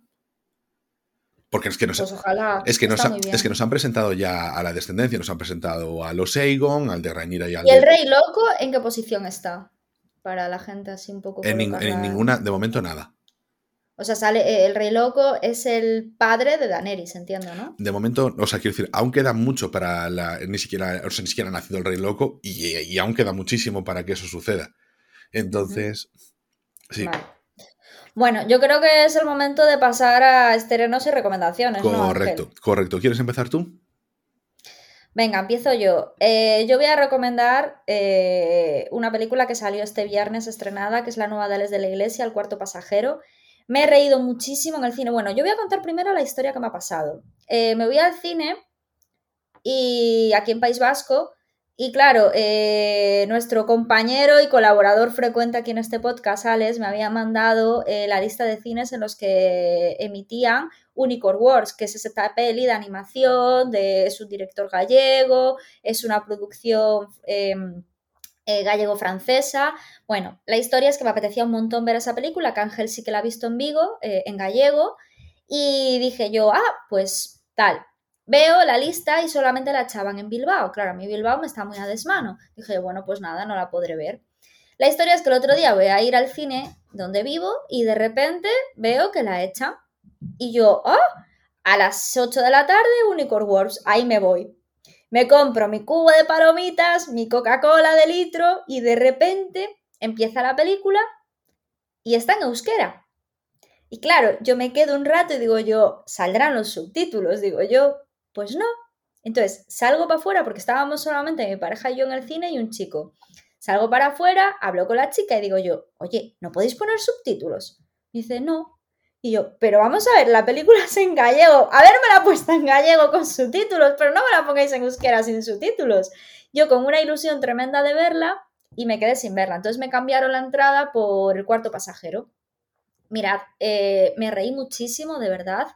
Me gustó mucho. Em, eh, me pareció eh, pues una peli entretenida del estilo de estas costumbristas que eh, cómicas que saca cada dos por tres Ales de la Iglesia. Ya habíamos hablado en un especial de Ales de la Iglesia que tiene como varios géneros y estilos que va como es un ciclo, ¿no? Va, saca una así, luego saca otra más de terror, saca otra más de con un guion más trabajado, no sé, es, es, es como es el estilo de Ales de la Iglesia, ¿no? Y en este caso es una película así sencilla de ver, es una road movie, cómica, eh, costumbrista, y tengo que destacar, por favor, el papel de Ernesto Alterio, porque es que es el personaje cómico por excelencia del elenco, son cuatro personajes, y, y la verdad es que me parece que lleva el peso todo de la película y que lo hace tan bien, con tanta naturalidad están muy bien los cuatro, pero es que él se come la pantalla. O sea, me pareció tremendo eh, el papelón que hace, porque si, si no lo hubiera hecho así, la película eh, hubiera sido muchísimo más mediocre. Entonces, yo creo que, que, mm, es, el peso de la película completamente y es, de, alabar. O sea, a mí me, me lo he pasado muy bien. Es una película entretenida para disfrutar. Bueno, y en próximos estrenos eh, yo tengo una pendiente que me tiene muy buena pinta. lo que es la trama me, llama muchísimo, que es una película también española, eh, protagonizada por Paco León y Leonor Wadling, es eh, No mires a los ojos. Es que me tiene, o sea, no sé, la, trama creo que está basada en, en, una novela de, bueno, creo no, está basada en una novela de Juan José Millás y me tiene un rollo de esto así teatral de estas típicas películas que a mí y Ángel nos suele gustar mucho, tipo... Eh, em, la de, de Dios, la de Kate Winslet. Ángel. Eh, sí, la de Un Dios salvaje, ¿te refieres? Eso, La cena de los idiotas, este tipo de películas que son en una habitación y que se empieza a enrollar todo, ¿no? Me da la impresión de que va a ser un poco de ese rollo. Entonces a mí esa serie de pelis me suele gustar mucho. Eh, bueno, la trama es de un hombre que es despedido después de 20 años trabajando en la misma empresa y bueno, tiene una reacción muy violenta y para escapar se mete en un armario que está metido en una furgoneta y llega a una casa entonces acaba metido en la, en casa porque, claro, para que no lo pillen está metido dentro de ese armario, ¿no? Y entonces ahí empieza a ver, pues una, empieza a suceder una serie de cosas en, la casa, ¿no? Y no sé, me llama, me llama mucho la trama, me parece muy original y no me suele pasar eso. Y eh, yo le voy a dar una oportunidad seguramente en el cine. Pues voy a hacer simplemente un apunte porque dijiste, pues digo para los otros oyentes, eh, que la película de Unicorn Wars es en gallego. Yo la vi en gallego, pero la película se proyecta en castellano en la inmensa mayoría de cines de España. Entonces, eh, que no penséis que, oye, pues si vivís en Valladolid y que la vais a ver y que lo van a poner en gallego, que se entiende, no es euskera, pero, pero bueno, que, si veis simplemente la ah, distribuidora. Eh, estuve buscando por qué hay tantos cines aquí en País Vasco que emiten Unicorn Wars y me di cuenta de que es que está subvencionada por el gobierno vasco. Entonces ya como que hile, hile, hile, hile del motivo, ¿no? Lo que no entiendo es lo de los subtítulos, la verdad, pero bueno, entiendo que... Bueno, en, gallego tampoco nos ponen ningún subtítulo y... Sí, bueno, pero no es lo mismo, porque no es lo mismo porque aquí hay mucha gente que, es de aquí. A ver, a mí lo, único, ya, bueno, a mí lo único es que no te digan que es versión euskera sin subtítulos, sin más. A mí, por ejemplo, eh, mi cine no le iba a proyectar en gallego y ese día mm, me dijeron, además la estamos proyectando en gallego porque era algo que habían conseguido un acuerdo de última hora. Y entonces la, pusieron en gallego. Yo cuando compré las entradas de Unicorn Wars, pues, o sea, cuando las iba a comprar, no, no, no era, pues no iba a ser en gallego porque mis cines en Vigo no le van a meter en gallego. Mm, simplemente eso, a mí si lo ponen me da igual que no tenga subtítulos, porque tú sabes si vas o no vas. Sí, pero creo que no es lo mismo, porque eh, en Galicia todo el mundo tenemos el gallego, pero es que aquí en, Euskadi hay mucha gente de, de, aquí que no sabe hablar euskera. Entonces, no sé, pero si me te lo ponen, ya no vas y ya está. Ya, eso sí, eso sí. Claro, no sé, a ver, para mí la cosa es que de repente te topes tú con pero, que... pero, pero que haya varios días, ¿no? Que hay días que lo, que lo A lo mejor, o sea, no sé si los tienen o no. Aquí, por ejemplo, en nuestros cines, en nuestros cines de barrio eh, sucede eso, que hay cines... Claro, es que eso es lo que eché de menos, que se lo dije a la chica, y no hay otro día que la emitáis con subtítulos, porque a mí en euskera es que me parece genial, ¿sabes? Porque que, que, que haya películas que, que sea en el propio idioma. Yo, Andía, Andía ¿no? O sí, Jandía. Es la, bueno, sí, sí, ¿cuál es? No la vi. Pues me la vi en euskera subtitulada y, y, ole, ¿sabes? O sea, joder, como gallega yo defiendo eso pero me, resultó raro que solamente la emitieran en euskera sin subtítulos, mm. porque, joder, han perdido, pues eso, dos personas que podían ir allí a verla y disfrutarla, no sé. Bueno, a ver, lo mismo, yo creo que lo mismo te puedo decir realmente con Galicia, ¿eh? o sea, te lo podían meter con subtítulos porque no dejas de tener también a mucha gente que no es de Galicia que está allí, que eso tampoco lo podemos obviar. Bien, es cierto que los de Galicia entienden gallego. Bueno, hay algunos que no, que no, pero. No tiene, no tiene nada que ver. Es que no tiene nada que no, ya sé que no, tiene nada que ver. Que, que, los que algo que se empezó a estudiar en las escuelas hace nada, 20 años. Ya está. Efectivamente. es que yo lo entiendo perfectamente. Y es un idioma súper difícil, súper difícil. Entonces, que es misma. Mira, el otro día hablando con una chica de aquí me decía: Yo entiendo el euskera, el que sé, pero hay mucha gente que no. que no que no lo entiendo. O sea, que, o sea, que yo hay mucha gente que me habla en euskera que no lo entiendo. Y yo sé hablar un tipo de euskera, el batúa que se llama, pero Hay muchos, o sea, me dice, a mí me habla euskera uno de un caserío y no lo entiendo. O sea, es muy complicado el tema del euskera, por eso te digo que me resultó raro que no hubiera subtítulos.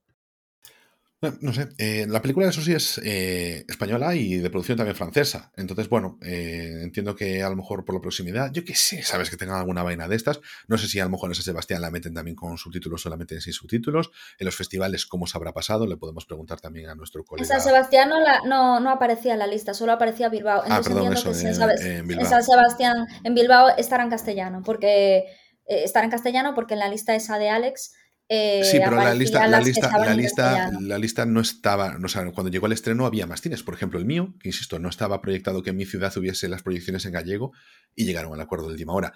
Y yo he estado en la, web de ah, Unicorn Wars eh, porque había estado fozando cuando fui a ver la película. Por cierto, tiene una cosa interesante que te puedes descargar el juego de la película en la, página web para jugarlo con el ordenador. O sea, me pareció que, oye, pues un detallito ahí que meten ahí para eh, extender un poquito más lo de la película, porque saben que la proyección, si bien es cierto, es bastante amplia, también es bastante limitada.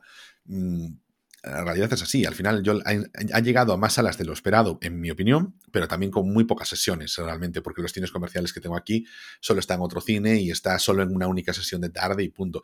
De hecho, la están metiendo como tienen los descuentos de público infantil y cosas así, cuando es una película para mayores de 16 años y bueno, nada, eso, que no debería estar ahí. De hecho, cuando fui a verla, eh, la persona con la que iba me decía, ah, podemos traer aquí a una, niña tal a verla. Y yo le dije, no, no, yo no la traigo a ver esta película. Y mira, que yo soy de meterle en cosas, en películas de miedo y cosas así, pero una película que se toma en serio a sí misma, jugando con la broma, no lo haría. Bueno, en fin, al caso, voy con mis recomendaciones. Por cierto, em, la película, yo vi el tráiler de la de Paco León y si me recordaba más a una película, no sé si la viste, coreana, Hierro 3. Sí, sí que la vi. Pues eh, la, temática, porque el personaje no solo es que se cuela ahí, sino que va haciendo vida en paralelo a la gente que está viviendo en esa casa. Entonces me recordó al de Hierro 3 en la que había un personaje que se cuela dentro de una casa y que es completamente silencioso, es como una sombra y, va haciendo vida mientras la pareja vive en la casa y se van enamorando él y la mujer. Bueno, que me parece a mí... Bueno, en Parásitos también pasa una cosa parecida. Bueno, bueno, a ver, a ver, bueno, sí. bueno, vengo yo a, recomendar estreno. Eh, acaba de llegar a Disney Plus, una película que tenía ganas de ver desde hace un par de semanas, que eh, vi ahí una crítica que me pareció interesante, que es Barbaria, ¿no? Entonces, esta película tengo ganas yo de echarle ahí una buena visual, la tenéis todos disponibles ya, como decía, en Disney. Y oye, pues eh, un poquito también eso de una presencia incómoda, de una, de una presencia incómoda, pero en este caso que sí se ve, es de una persona que llega, eh, una chica que llega a un alquiler medio vacacional, ¿no? Bueno, vacacional no, porque va para oír un rollito, una entrevista de estas de trabajo y toda la vaina, y que resulta que la casa a la que se va a quedar para pasar la noche, pues que ya hay otra persona. Y entonces, pues bueno, ahí juega un poco con esa, el juego de la tensión, la incomodidad y todo eso. Y luego vengo a traer una recomendación que, bueno, es una recomendación avance también de uno de nuestros próximos episodios. Y por supuesto, eh, es una recomendación que yo hago, pero a su vez me la he hecho a mí antes, previamente, mi nunca suficientemente estimada compañera y amiga Ana María Laje, que es la película de M. Night Shyamalan, La Visita. La vi también ayer. Bueno, nos encanta o sea, a Lucia y a mí nos encantó. Te gustó, ¿no? Yo te, dije que te iba a encantar. Es que es tu rollo muchísimo. Pero te voy a decir una cosa. Es una película protagonizada por dos niños que en ningún momento deseo que mueran, que eso es lo más extraño a mí, que yo siempre quiero que los niños que le pase lo peor. Pero en este caso. Pero Ángel, deja de decir esas cosas que nos van a chapar el podcast. Es que odio muchas veces la representación que se hace de los niños, porque son eh, muchas veces mucho más tontos de lo que tendrían que ser por su propia edad, ¿no? Que quieren jugar ahí con la inocencia del niño y que solo te dan ganas de coger su cabeza y estampársela contra el bordillo de la acera. Pero en este caso. Estos niños, eh, genial, genial. O sea, para adelante con ellos. O sea, me, ha encantado. Es una película que mm, utiliza el, el formato eh, de, bueno, de película película encontrada. No, no es película encontrada realmente porque es una película grabada por ellos, pero el formato rec de ir grabando eh, tomas y muy buena, muy buena, o sea, muy buena atmósfera la que se crea, eh, la inquietud, tal. Muy contento de haber visto esta película, o sea, muy buena recomendación, Ana María, desde luego, o sea, quedé contentísimo de verla, porque sí que era algo diferente, un terror que me gustó, que lo disfruté y más que nada es eso, porque es por la tensión. No hay un gran elemento sobrenatural con un giro dramático de los acontecimientos que me esperaba, ¿eh? Me esperaba un, giro que no llegó y, estoy contento porque, una vez más, me siguió sorprendiendo. No sé, eh, muy bien. Yo de, Siam, yo de Siamalan tengo pendiente volver a ver La Joven del Agua. A ver si, si estos días eh, le meto un repasillo. Es que yo está además le tenía muchas ganas y no está. A ver, está en, para alquilar, pero no está en streaming en ninguna plataforma de suscripción. Y es una pena, porque es un peliculón, sobre todo ahora para Halloween, que, que os viene de lujo. Y nada, están aquí mis recomendaciones, así que yo creo que con esto podemos chapar chiringuito, ¿no, Ana? Venga, adelante. Así que nada, no olvidéis seguirnos, apoyarnos, dejándonos aquí un me gusta, un follow, cinco estrellitas en cualquier aplicación de podcast. Cogéis, ¿qué os ha gustado? Pues venís a Spotify y le dais a like a que os ha gustado el episodio. O también podéis contactar con nosotros en Rayos y Retrócanos, perdón, en arroba Rayos Podcast, que es nuestra cuenta oficial del podcast en Twitter. Vais a Twitter y nos dais a seguir y programáis un bot para que dé like a todos nuestros tweets, que normalmente los escribe Ana con muy buena mano. Y también podéis contactar con nosotros también en nuestra cuenta oficial de TikTok, arroba rayosmovies, donde he estado subiendo los cinco últimos episodios de La Casa de Dragón, una review de cada uno de ellos. Así, en plan, tres minutitos. increíbles. Y nada, nosotros nos vemos aquí, Anita y yo, dentro de 15 días en Rayos y Retrócanos, el podcast.